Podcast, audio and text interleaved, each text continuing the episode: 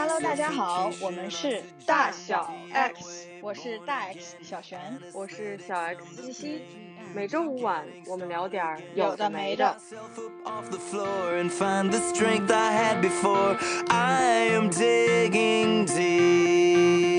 Hello，Hello，七十九期了，我们今天这一期呢，我们邀请到了我的朋友牛天，他是中国社科院的一个科研工作者，他的方向是平台与青年职业。其实这个也是我跟小璇一直特别特别想要了解的一个方向，一个研究领域，是关于自由职业和斜杠青年。牛天因为在这个方向有很多的这种研究经历，包括我们也看到他有大概有两百多人的这种访谈、深入访谈的这种调研，应该有很多有趣的故事。所以今天邀请到牛天来为我们分享关于自由职业者的一些内容。呃，让我们欢迎牛天。大家好，我是牛天，很高兴今天来做客啊，我这个朋友的这个播客。那么也期待碰撞出一些好玩的想法啊和故事。我们留意到天儿其实之前写过一个关于他的一个 research 的报道，所以我们对这个文章然后有很多问题，然后也包括对你的研究经历有很多问题，所以今天就是我们来解答的时间。对，求教时间。嗯，好的。那我就开问了啊，我也我也不客气了。对，第一个问题就是我们想知道，就是在你的这个经验里面，从研究也好，然后你的访谈的这些经验里面，呃，这些自由职业者，或者可能先从斜杠来来说啊，就是他们是从什么样的契机下，呃，可能自由职业者会更明晰这个问题，就是他是什么样的契机下辞职，或者是怎么样变成自由职业者的呢？呃，其实我在观察中啊，很多人，大部分其实他可能是出于两个原因啊。第一部分是很多人在职场中，他们可能在一个晋升的固化的组织、晋升的框架中，他们可能看不到未来的发展。我记得曾经有一个做创意行业的一个自由职业就跟我讲说，他大概看到他的领导就知道他十年之后是什么样子了。或者是有一些在，尤其是事业单位中的一些一些年轻人啊，他们大概就是说我这个就很铁这个饭碗是吧？我就进去我就知道我我四十年后我就在这个职业里，我我我也很安稳。但是，呃，好像如果我不是那种很求稳的孩子，那我在这儿这一辈子是做什么呢？我感觉这个也引发了我一个思考，就是现在大家更多的会把工作和个人的一些认同连在一起考虑了。它不是工作就是一个生计啊！我课余生活我就可以分得很开，因为现在这个时空太过于紧密了。我不知道，我不知道你们是不是那种就觉得其实是你的工作充斥在你生活中的二十四小时之内，就弥漫着工作的味道。所以大家在越来越感受到这种魄力的时候，他们会觉得，那如果一个很 boring 和一个很晋升非常稳定，大概能看到的那个样子的状态能伴随到你终老，他们觉得是一种恐惧。这是我在访谈过程中大部分人会给我的一些反馈。那第二种呢，其实也是有一种专业上的魄力。怎么个情况呢？因为现在大家可能看到，其实从事这种，比如说偏情感类的或文科类的人的工作，其实蛮多的，尤其是设计类的、创意类的这种劳动很多。那么这样子的劳动，其实它的变化是非常快的。那么很多人他在他大学毕业的那个年代，比如像八零后和七零后，那他们那个年代，现在设计理念和设计的东西跟现在可能完全不同了。如果在没有学习的情况下，没有能够迭代的情况下，他们会觉得说啊，那我现在是一个设计师，我做的这个文稿可能是符合七十年代或八十年代审美，可是我已经赶不上这个 Z 时代的了。现在新的东西太多了，所以他会产生一种专业焦虑。他们的这种专业焦虑就导致了他说，哎，我没有办法说长期的能够安稳在这样子的一个行业中，那么他们就开始去转型。这时候就会转成斜杠，那转成斜杠后，可能在呃某一个契机下，他们就会转成自由职业者。这是两个我看到的最突出的这么一个成为啊这一个群体的魄力，算是魄力。那么他们当然也有自己的主动力，主动力就是他们很多人就说我不想上班，但是我愿意工作。这个东西它不是一个去打卡的仪式或打卡的一个项目，但是如果让我去沉浸在自己想要做的工作里，我是很开心的。所以，我我们现在在做这个临安发起的自由会客厅，他一直在说说只工作不上班，他们会希望期待这样子的一种状态。所以这个是他们的一个主动的这么一个状态。所以就是所谓的这个工作和上班的区别，就是你对你自己所做的事情有多大的掌控权，我可以这么理解吗？或者说对于你即将要做什么事情有什么有掌控权？就比如说，如果我们就是像我和西西就是在单位上班的，那其实很多时候是受限于你这个职位或者是老板对你的期待，你你要做哪些事情。但如果是自由职业者的话，其实他。自己有更多的选择，就比如说我至少我可以 say no，就有一些我不想做的，那我就不接就好了。就是这种掌控力是不是也是一一方面的因素？就是他可以掌控自己到底要做什么事情。呃，对，小璇刚才说就特别的戳中了现在当代青年的一个特别突出的一个特点，就是自主性和主动性。现在很多人他们越来越不喜欢被别说工作了啊。都不喜欢被这个社会上的东西去牵着走。大家现在一说什么东西都是凭什么，是吧？所以在工作这种跟我们个人价值捆绑这么密切的今天来讲，他们会更希望掌握这个工作的主动权和自主性。呃，不仅是有安排工作的能力，他们还期待自己去规划自己的 career。他们会把这个职业当做一个生，真正当做一个生涯来看。也就是他们希望做一个我的终身的事业，而不是说啊，我退休了，那这个工作可能就与我无关。好像我感觉越来越多的年轻人，他们开始有自己想做事情的这样的一个一个非常涌动的这么一个动力。我觉得这是我在这帮青年人身上看到的。每每在田野中，我都会有的时候很想起立鼓掌，被感动到。就是为什么我就这么怂呢？为什么我就 有这个想法，可是不敢呢？怂怂而不敢做，但是他们就怎么样？就谁不怂啊？谁都会有恐惧，对吧？但是他们可能在从新的过程中，他们会很敢，会很敢于决策。当然啊，这个不是说我研究自由职业，我鼓吹大家自由职业。一会儿我们可以继续聊，就说这后面还有很多坑和很多雷，以及什么样的人真的不适合做这个，这个非常危险啊！刚刚想补充一下，问的就是。因为我们在聊到自由职业者的时候，他们那个动机就是他 quit 掉之前的工作，和比如说像我现在的状态，我就是属于像刚天儿讲的这个，可能是从新的过程当中没有完完全全真正放弃掉现在自己手头有的主业，我只是把一些时间或者一些业余的时间挪给了我所喜欢的事情，并且把这个喜欢的事情。可能接下来他有一些可以变现的机会也好，或者就仅仅只是我喜欢的事情，把它持续做下去，这个也算是在我自己的定义来看，算是一种斜杠。那那些真正是可以 quit 掉他之前的职业的人，我觉得还是不讲从决策层是不是就真正果断，但是我觉得他们还是挺厉害的，很有勇气。我觉得是个很需要勇气的事情，因为我感觉人的本质其中有一部分，或者说生物本能是追求一个稳定的环境的，就是你可以看得到长期的一种安全感。但是其实我觉得自由职业者，我觉得自由职业者也许可以通过。对自己能力或者专业上的自信，来弥补这种没有一个所谓这个长期稳定环境所带来的这种不安全感。但是我们从上帝视角或者说从客观的角度来看，那确实就是的嘛。就是如果你这一单做完了，你没有接到下一单，其实它就是一个你需要短期不断的快节奏的去找到自己下一步要做什么的。所以我觉得确实是个。很需要勇气的事情，我我不知道，我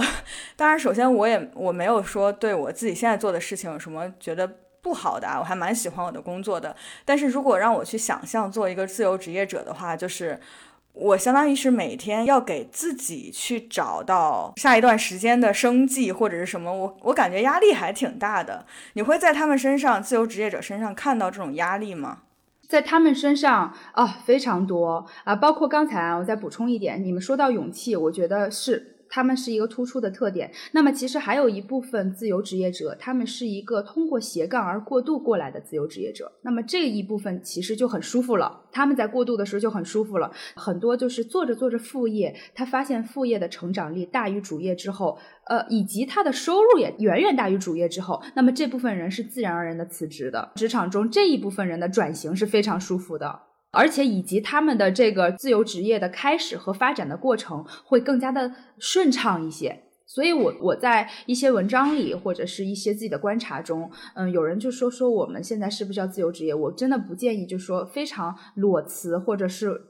无规划的就在辞职了，因为现在这个社会我们处在一个现代性的社会中，那么现在这个社会充满了风险和不确定性，它是一个流动状态的社会，所以其实很多时候在做决策的时候，可能大家看似他做了这么一个呃从心和不经意的决策，其实它的背后是有很多的故事的和积累的。所以这块是我想补充的一点。那么刚才提到了说，你们觉得说自由职业者他在真正走上这条路以后，他的一些魄力啊所在，对吧？那么他们真的是有自己有很多不为人知的困境。我就顺着通过我的这些研究文章一点一点捋啊。首先第一个，其实他们面临的就是时空的问题，无边界的时空的问题引发的工作和生活的平衡还是不平衡。Work-life balance，其实这是一个社会学中的理论，他们到底是不是平衡的？因为大部分自由职业者，现在当今的自由职业者，我管他们叫做数字零工，灵活的零，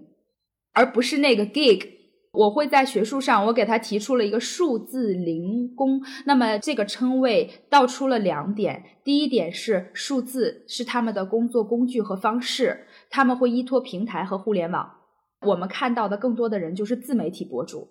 这是最多的一波自由职业者，呃，灵活的灵，为什么 not gig 呢？灵活它更多的是一种，呃，像刚才你们讲的，它很有自主性，以及他们做的工作的内容更多的是呃文化相关、创意相关，提供一些线上或线下的这种文化服务的新兴职业青年。为什么说这部分人那就和 gig 就不同了？比如咱们讲外卖小哥，他们算是比如说数字劳工，对吗？因为他们可能做的更多的是依托平台做了一些，比如说重复性的呀、低技能的工作。那么这个就有很有必要去区分开了。同样是依托平台的人，这两部分群体的工作的内容和状态是完全不一样的。尤其是在学术领域要界定的非常开的，那那一部分人可能更多的是一种赶工游戏啊，或者更多的是一种时间追逐啊，等等等等。那这一部分人更多的是什么？灵活的灵，他有自主性，他做的这个内容可能具有一定的知识文化，我们可以管它叫数字时代的创意劳工，对吧？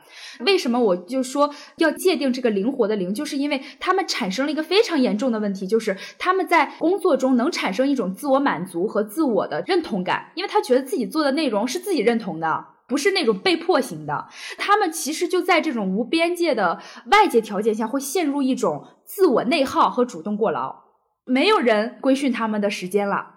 没有人规训时间，这是外在条件。第二个是他自己的主观能动性很高，那么他们在这个工作中不觉得这是工作，他就觉得，哎，我每天做的是我喜欢的事情啊，尤其是在初期啊。以及再加上平台的这些加持，比如说平台的一个点赞量、评论量，让他们在网络时代，从一个名不见经传的一个小博主，突然一夜之间一一款爆款产品就让他们成为了一个百万大 V，或者是有很多粉丝了。他们这个精神的愉悦是在以前任何一个时代是不可能有的。人家说一个博主，一个什么样体量的博主，几万体量的博主，像一个是城市都市报的体量啊。所以，这个是在我们以前的这个时代是不可能有这样子的曝光量和这样子的规模效应的。所以，以上说的种种因素会让他们觉得工作是非常有快感的。那不自觉的就让这些人开始了陷入了一种无边界的工作。然后我就记得日本有一个劳工学家，他讲了一句话说：“那么现在这样子的一个数字工作的方式，会让想赚更多钱、想获得更多嘉奖的人，不断的去卷入到这个游戏规则中。那么现在无边界了，自由职业者了，因为你可以不用停下来了。因为上班的时候是你到下班时间，就是别人工作做完，你也要做完，你要停下来，对吧？所以你无法通过更长时间或者是付出更多的劳动来获得更多的回报。但是他现在自己控制了这些之后，你就可以，我只要一直工作就可以一直有回报，其实是空间更大了，我可以这么理解吗？对，是它的空间更大了，以及其实原来我们的工作社会关系非常明晰，就是在那个固定时间和固定地点，个人和工作是可以分开的。分的会更开一些，但是现在就是个人和工作是粘连的，就是很难分开。反而其实那个时代是工业化时代，就是我的时空给予我这样的外在条件。其实包括现在是不是有很多工作，就是很多工作需要在办公室里完成。那我出了办公室以后，他就会可以去自己有开启娱乐生活了。其实现在也有这种工作，很多行政工作，比如说他们需要自己的这些系统就在办公室。仍然有这样子的，我突然现在反倒反观以后，看到他们这些主动过来，我很羡慕这些中规中矩。有的时候在某些方面啊，很羡慕这些能在办公室完成活儿的这些劳动者们。现在就是这个个人时间是非常难以界定和控制的。那其实这个绝对是自由职业者身上最突出的一个，也是他们的一个自由灵活度的掌握，但是也是他们的一个挑战和困境。对，因为你刚刚讲到那个时空的粘连性，因为我就感觉我关注的一些博主啊，尤其是比如说时尚类或者是美妆类的那种博主。他们的工作场所就是自己家里，就比如说他们住一个大的房子，然后他们的视频也在自己家里拍，工作团队也是直接到他家里来。就是我就记得好像听一个博主讲过，说早上一睁眼我就可以开始工作了，一直工作到我晚上入睡，反正我就整个都是在我家的这个环境里面。所以确实是有一个工作就是生活，生活就是工作，尤其是像那种生活方式博主，那他生活当中的一切都可可以被他拿来当做工作素材。所以真的是完全分不开的一种状态。刚才说到时间啊，还有刚才我觉得雪儿说的那个空间的问题啊，空间是特别，也是其实是他们的一个困惑吧，也是大部分我问他们，也是有一个全世界的那个潘莹的那个调查，说其实百分之八十三的自由职业者他们都是在家里工作的。这个其实也跟我的调查研究对象是相吻合的。我有的时候我会看去他们这个自由职业者的家里，他们的家里就是工作室。比如说在北上广有一些租房子的人，他们一定要租一个能放一些个大桌子的空间，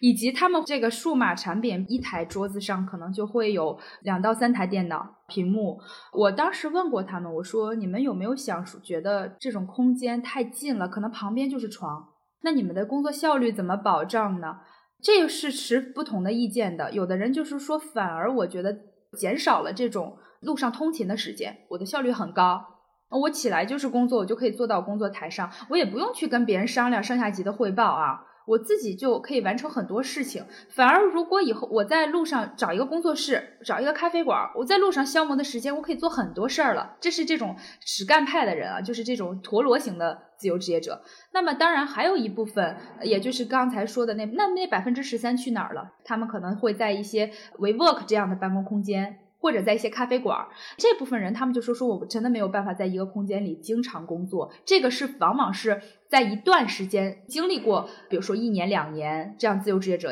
的人，他们可能会选择说我要差异化我的办公空间，我实在没有办法在一个空间里总是在去工作。那么还有一种人，他们会采取叫漂流平式的办公，他们隔一段时间就会换一个城市，他们会用换城市的方式去工作。哇，这是我最羡慕的状态。有点像数字游民，就是另一个概念了啊。但是那些数字游民可能又跟自由职业者又不太一样，是他们可能会有一种地理套利，也就是数字游民他更是说到了那个地方，那个地方能给给他带来一些直接的经济效益，比如说旅游博主就是这样的。哎，他到这个地方，那这个地方是能帮他通过拍这个地方的 vlog，对吧？那很多自由职业者，他可能就是单纯的去找一找灵感和创意，或者在那个地方有一些自己的朋友，然后是这种漂流，更多的是一种精神抚慰。他不一定是那个地方就一定能给他素材，不一定。但是数字游民是他们的目标更明确一些。刚刚你知道天儿描述的一个场景，我就感觉我直接中枪，就是你说起来就是办公桌，旁边就是床，我现在 literally 就是这样的情况。对，我想疫情就已经是这样了吗？对，所以其实这也是我想问的，就是可能之前大家都是习惯说在一个办公室上班，当然我知道国内持续的时间很短啊，在家办公的时间很短，但是美国这边已经一年多的时间了，所有人都是在家办公的，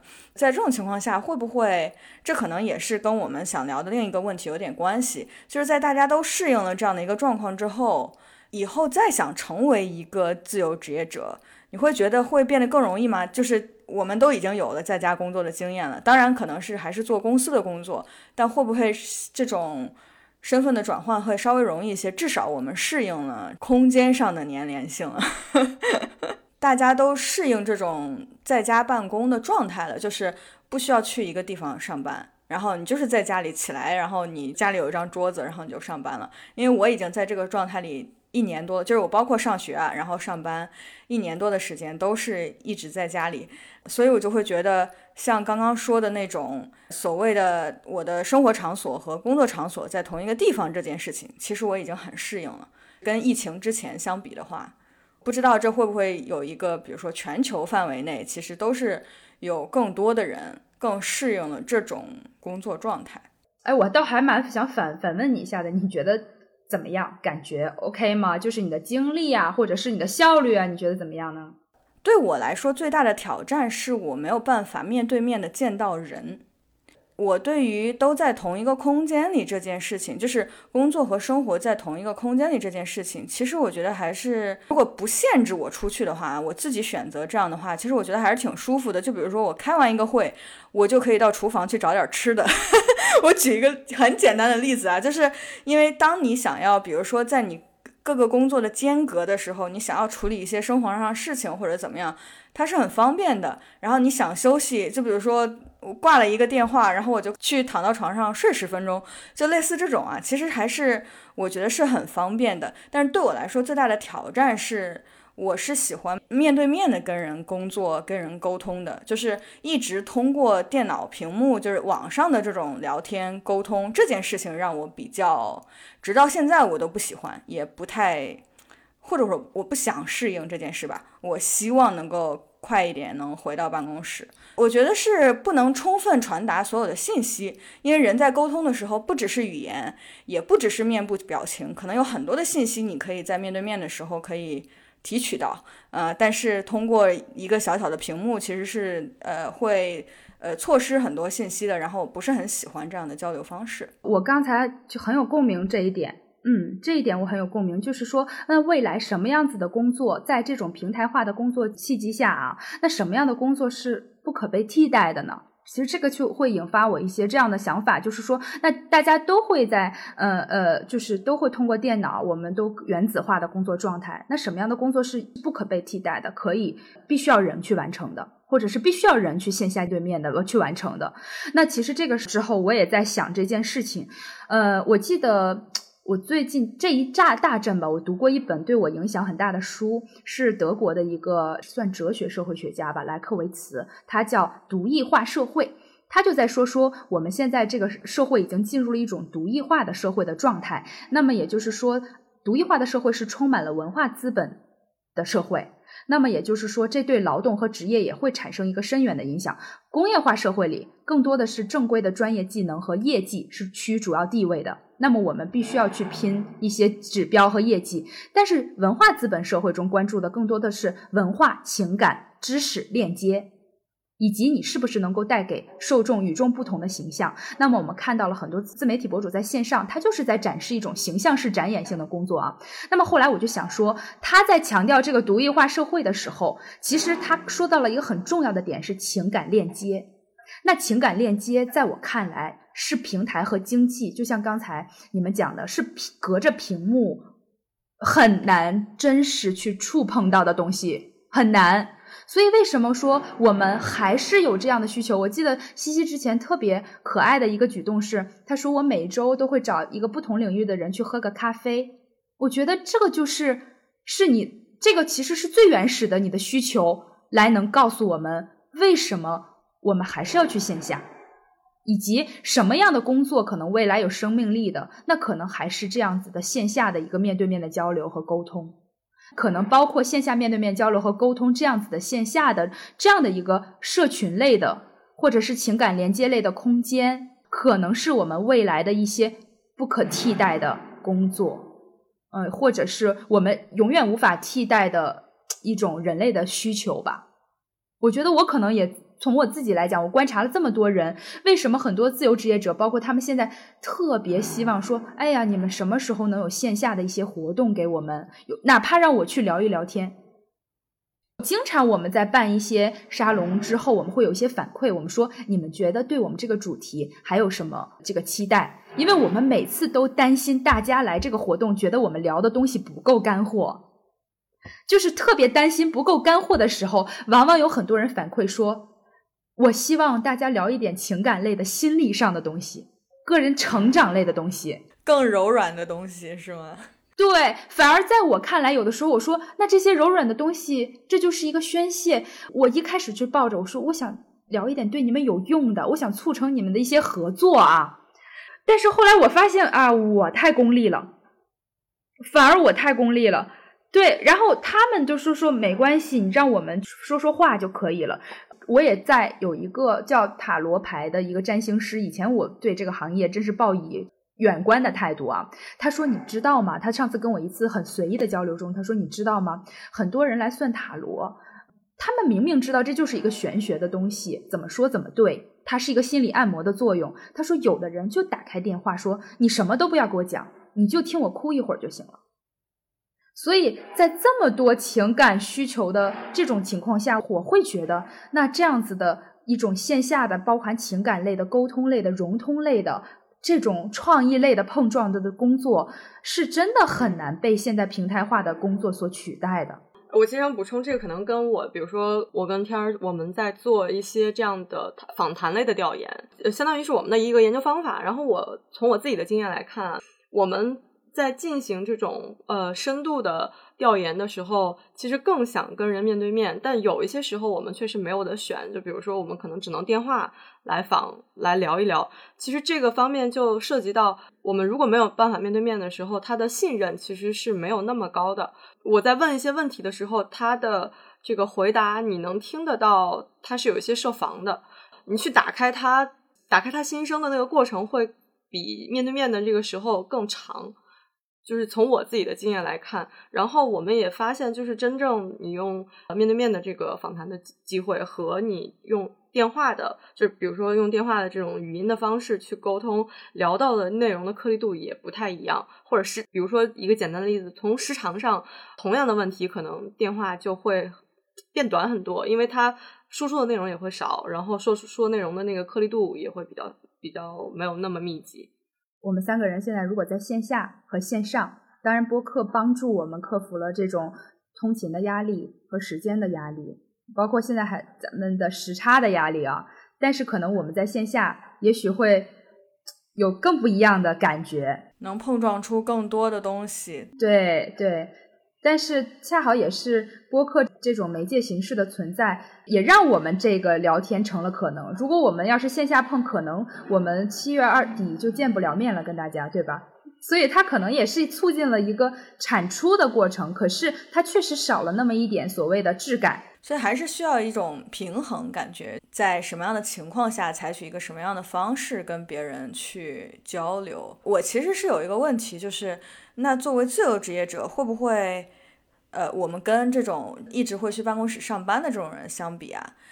会有这种情况，就是他们面对面见到一些，比如说合作伙伴，或者是，尤其是像你说，有很多是从事，比如说文化或者设计、创意类的，那可能更多的是一种 solo work，就是自己做的这样的工作，他们会减少很多和别人见面的这种机会嘛，所以他们会很。就像你刚刚讲的，就是很需要那种，比如说线下见面的活动啊，等等，会有这样的区别吗？我觉得跟个性也有关系。嗯，我见到的形形色色的个性不同的人，有的人其实他是非常善于去交往的，或者善于表达。那表达这种人，他们特别的容易做那种视频博主，就是在视频前的博主。那有一些人他是特别的擅长写作和思考，那他们更多的是做的是图文类的博主。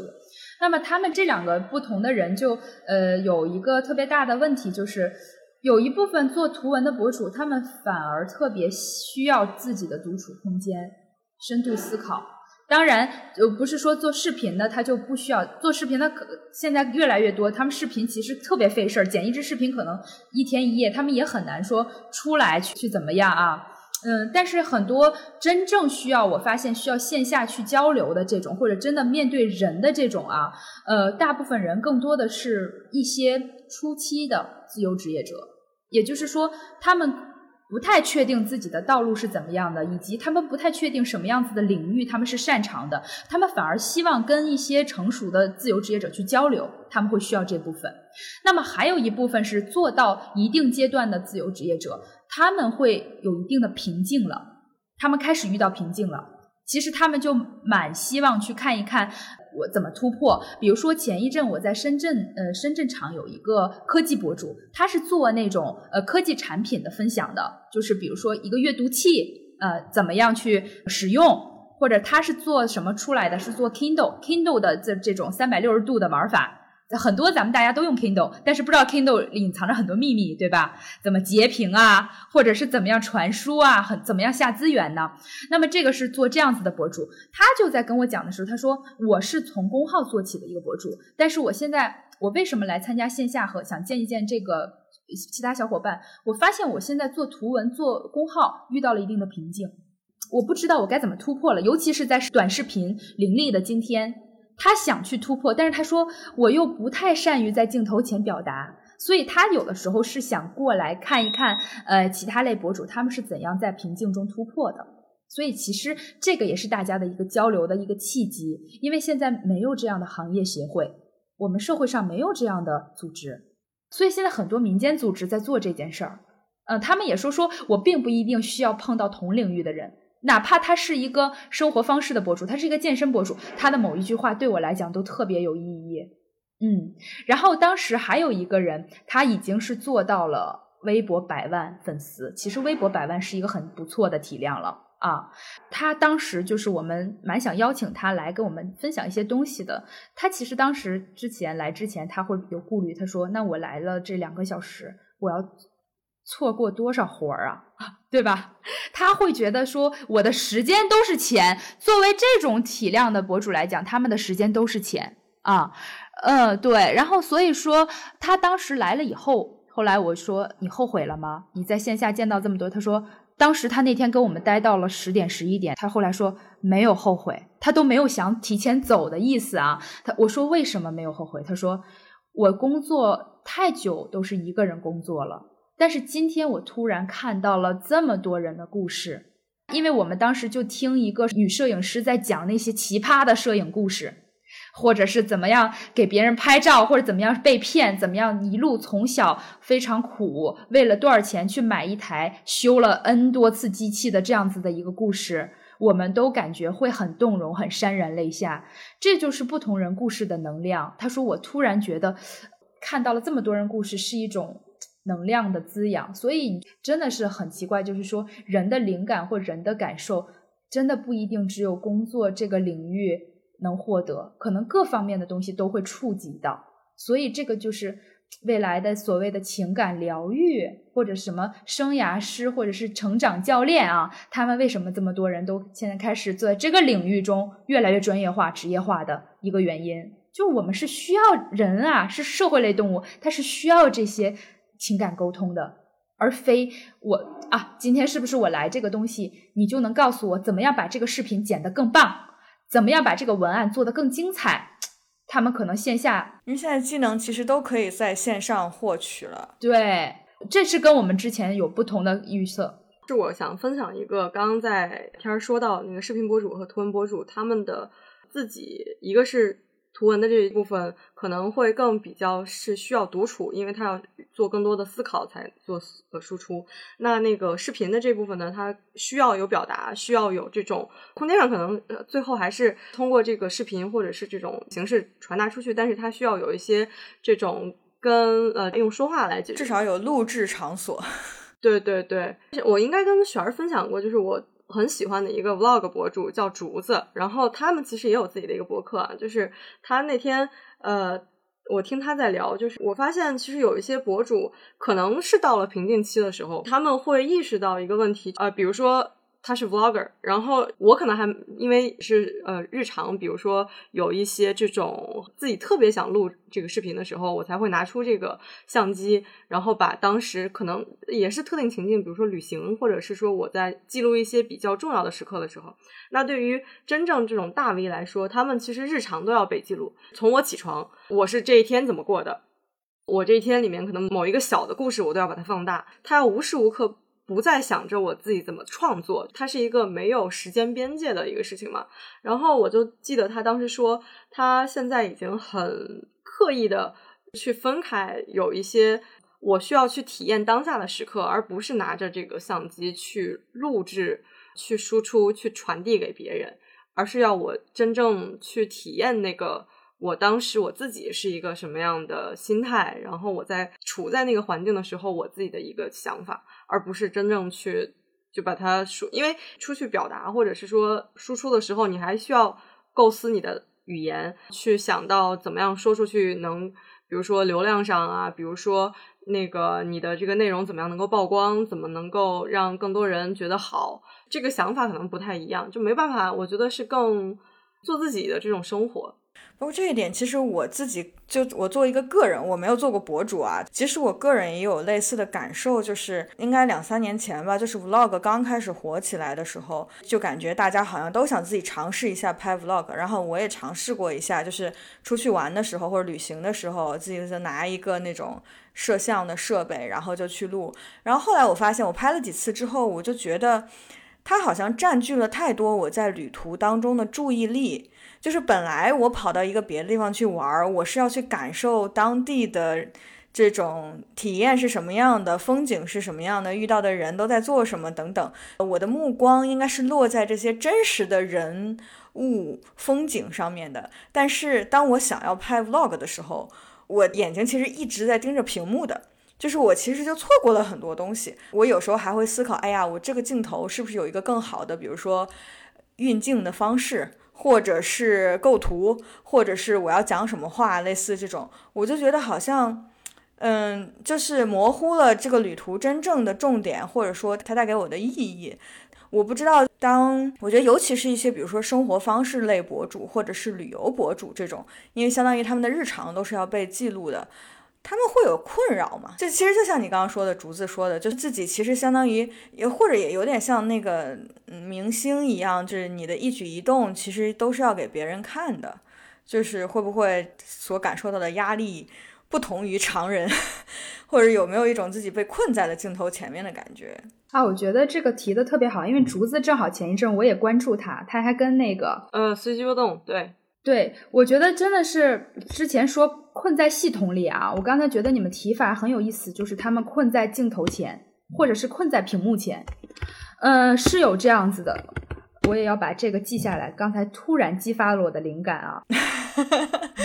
我觉得这个是一个特别好的一个题，就是说这帮人，他们我遇到了一些，包括摄影啊，包括什么，先先从一个最简单的来说，他们现在到一个地方去拍摄，他因为尤其是这些旅游博主，他们要飞来飞去啊，他们到一个地方去拍摄，他们说我真的就都没有在这个城市转过，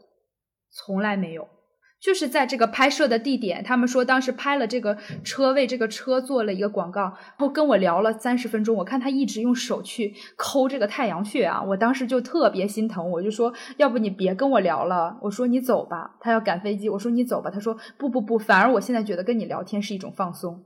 这是他们的一个工作节奏，在每一个地方他没有办法真正享受，就是拍完就走，确实有点，这是一个工具人的状态。那么还有第二个，他们在镜头前确实是永远就是说要所谓的即刻体验，他们确实关注的非常少了，因为他们要生存嘛，知道这个东西已经不能是自己纯粹的体验了，所以这种程序化已经在长期的这种工作中，已经就像一个程序输入到他们的脑子里一样，真的是输入，就是他们可能。不太允许他们才能有这样子的一个享受生活的想法去做工作了。所以这就是我在讲，一直在讲说，他们的工作和生活的边界变得越来越模糊了。这就是边界模糊，屏幕给带来的边界模糊，以至于他们自己都不认为这有什么问题了。哎，就是像竹子那样去质疑自己的这种人，其实他可能还会有一些敢说，说我不这样不对，对吧？但是很多大部分人，他在面临着这种生存或者是生活的压力和魄力的时候，或者是他做到他已经不觉得这是问题了。其实这是一个很值得思考的点。他们已经在这种系统或者是屏幕面前算是比较麻木了。但是我之前还问过一个孕妈，她是就是生完孩子，她就做一些母婴产品的这么一个博主了啊。然后她说：“我说你的每一条视频就是落泪啊，包括跟宝宝在一起互动感人的瞬间，我说都特别真实。我说难道这个是算摆拍吗？是吧？”他说：“说你知道吗？其实每一条视频我们都是刻意去拍摄的，但是他告诉我说，那一刻的感情是真情流露的。当我和我老公感受到，我们当时他说我因为我的孩子有黄疸而特别的揪心，我还不能把宝宝给接过来啊，还在这个观察室。他说那一刻的情感是特别刻骨铭心的。”当时我觉得我这个情感来了以后，我就赶快用机器架住。他说：“那你能说我是不真实的吗？”那那一刻的落泪和感受，他说就是真实的。所以他会用这种方法，就是说我真的是有真实的感受，我去架住、拍下、记录下来我的真实感受。那么可能跟刚才你们说的，说我想好一个主题，那我再去把这个镜头摆上，我按照我的主题去做，可能这两个是有微小差别的。可能我觉得也是跟。做的内容有关系，可能你像跟宝宝或者是这种生活方式类的东西，它可能更贴近自我吧。就是很多时候这种情感体验，可能那种真情流露是更贴近自我的，也很难表演，感觉要更真实一些。对，那种反而很难表演。对，但是像很多这个旅游类的博主，可能他的那种情感触碰到心底的那种过程，可能跟亲情还是不同类型的啊。他可能这个地方，或者是因为接了一些广告，呃，他必须要去这样表达。嗯，他必须要去呃这样去展示，做这个角度的拍摄。那我觉得这个可能是类别不同，所以我发现了一个特别好玩的点：很多博主他们在转向生活，用生活方式类博主去做东西的时候，这一类博主他们更加的。自我，而且很多很多要转型生活方式类博主，他们给我了一个特别大的启发。这是我最近一次在跟一个运动博主在聊，特别大的启发。他说：“我真的很难做运动博主了。”我说：“为什么？”他说：“市面上的运动博主就要求说大家要吃沙拉，对吗？健身，对吧？你尤其是在豆瓣上或者在固化的印象，对。”固化的印象就是你必须要露出很好的线条去做一些减脂类的套餐啊，或者是什么三十天魔鬼训练啊，这是大家喜欢看的效果类的博主。但是你知道吗？吃沙拉和这种每天疯狂激进魔鬼式的运动，这是最逆人性的。他说这不是我认同的。但是我在这条路上一直做着。他说我发现了问题，但是我其实想做生活方式类的博主，是我要认同这种行为模式。我觉得这是一个可以长久把这个职业做下去的一个状态，所以他这个生活方式的这个运动博主开始转型了。他说：“真的，他说这个自媒体博主他的生命力太短了，但是我想把它做长，可能我必须前提是认同。但是那一套运动，他说我已经渐渐不认同了，那我怎么做下去呢？所以很多我发现现在很多的博主开始觉醒的年代啊，真的是那个很 shock 到我。他说我开始。”做家居类的是因为我现在家里在装修，我也喜欢跟大家分享一些好的物件、好物推荐和分享。他说，反而我现在在干什么，我最想要表达的什么，跟我价值观相符的什么，我可能会去转型做什么。虽然运动这个博主能给我带来金钱，他说，但是我不认同他，是很难持久的。所以我觉得，其实有一部分博主他现在开始说困在屏幕前的这种展演，或者是。被动式虽然我不认同，但是我我要被动式的去做它，可能有一部分现在已经发生松动，他们再去转化转型。但我其实想补充问一下，我们刚刚其实聊了很久，这个自由职业者的不管是生活状态也好，工作状态或者心理状态，我们一直聊的都是博主这一种。自由职业，我们可以把它归为一种大类，对吧？有其他跟博主这一类工作不太一样的自由职业的类型吗？哎，有啊，比如说收纳师，纯自由职业者是提供。刚才其实我在定义中是线上和线下文化生活服务类啊。那么这一帮提供线下服务类的自由职业者，比如说收纳师、调饮师，而且你知道吗？调饮师其实已经列入了我们呃新兴职业的，就是人社部新兴职业的这个名目里，它是在。二零二一年大概几月份啊？三月份，它出了这么三批。第一批不是像互联网营销师已经列入了，对吧？然后现在调饮师是第三批被列入了，包括职业培训师、什么食品安全管理师这些人，还有就是我在线下会见到很多呃其他的新兴职业的，比如说包括一些独立导演、插画师。虽然他们肯定会沟通，还是用线上的模式，但是他们可能会用线下的这种服务的方式去跟大家见面啊。咱们就拿收纳师来讲，其实这一系列的人，他其实是基于一种我们当下的垂直细分需求出来的这么一帮人啊。对，还有什么母婴师、孕婴师。就是这帮其实之前就叫月嫂嘛，对不对？但是现在就越来越专业化，越来越职业化。其实我觉得这个就是跟市场的细分需求和市场对他们专业程度的大众的一些需求是息息相关的。而且我觉得可能也和就是其实越来越多的人对于这种细分需求越来越愿意买单了，就是我愿意付钱，为了去满足我一个非常细分的需求，这些从事这些职业的人才有他们的市场。对，而且我是想。补充就是，像刚我们说这些新的职业类型的时候，人对于自己的这个需求也比较了解，也也愿意买单。而且，我觉得可能再退回到人对于自己的一些，